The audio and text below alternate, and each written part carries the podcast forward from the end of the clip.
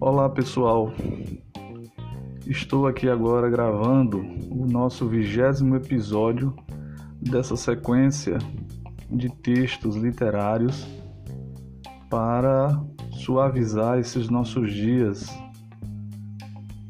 de quarentena, esses nossos dias em isolamento social. Vamos lá então à leitura do texto?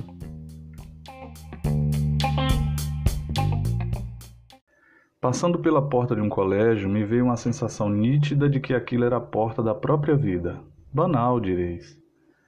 Mas a sensação era tocante. Por isto parei, como se precisasse ver melhor o que via e previa. Primeiro, há uma diferença de clima entre aquele bando de adolescentes espalhados pela calçada, sentados em carros, em torno de carrocinhas de doces e refrigerantes, e aqueles que transitam pela rua.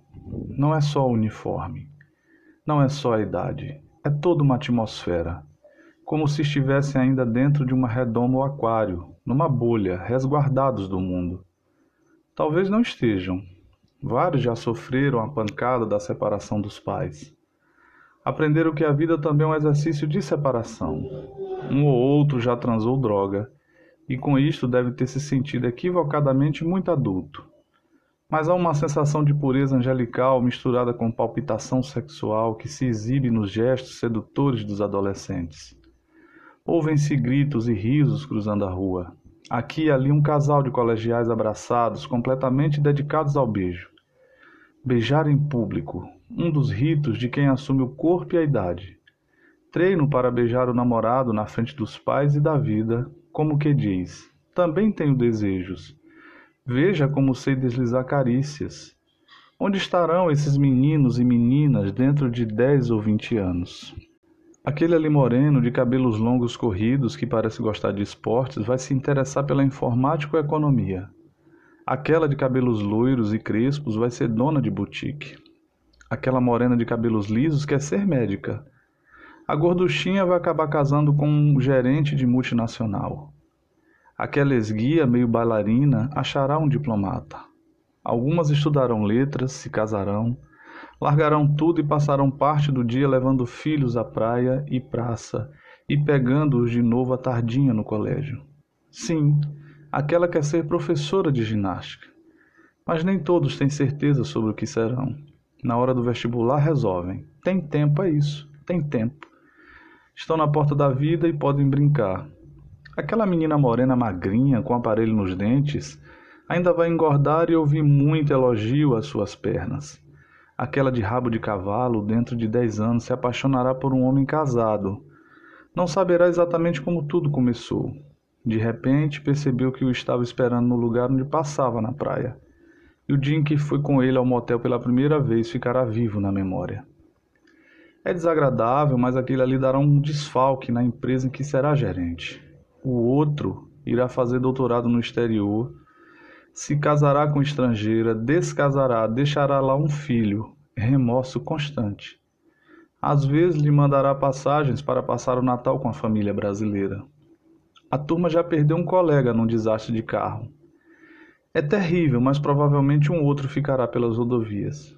Aquele que vai tocar rock vários anos até arranjar um emprego em repartição pública. A homossexualidade despontará mais tarde naquele outro, espantosamente logo nele, que já é um Dom Juan. Tão desinibido aquele, acabará líder comunitário e talvez político. Daqui a dez anos os outros dirão: ele sempre teve jeito. Não lembra aquela mania de reunião e diretório? Aquelas duas Alice escolherão madrinhas de seus filhos e morarão no mesmo bairro, uma casada com o engenheiro da Petrobras e outra com um físico nuclear. Um dia, uma dirá a outra no telefone: Tenho uma coisa para lhe contar. Arranjei um amante. Aconteceu, assim de repente. E o mais curioso é que continua a gostar do meu marido.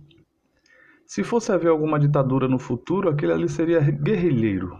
Mas esta hipótese deve ser descartada. Quem estará naquele avião acidentado? Quem construirá uma linda mansão e um dia convidará todos da turma para uma grande festa rememorativa? Ah, o primeiro aborto. Aquele ali descobrirá os textos de Clarice Lispector e isto será uma iluminação para toda a vida. Quantos aparecerão na primeira página do jornal? Qual será o tranquilo comerciante e quem representará o país na ONU?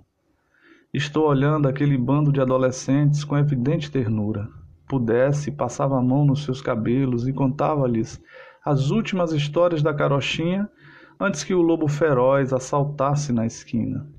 Pudesse, lhes diria daqui: aproveitem enquanto estão no aquário e na redoma, enquanto estão na porta da vida e do colégio. O destino também passa por aí, e a gente pode às vezes modificá-lo.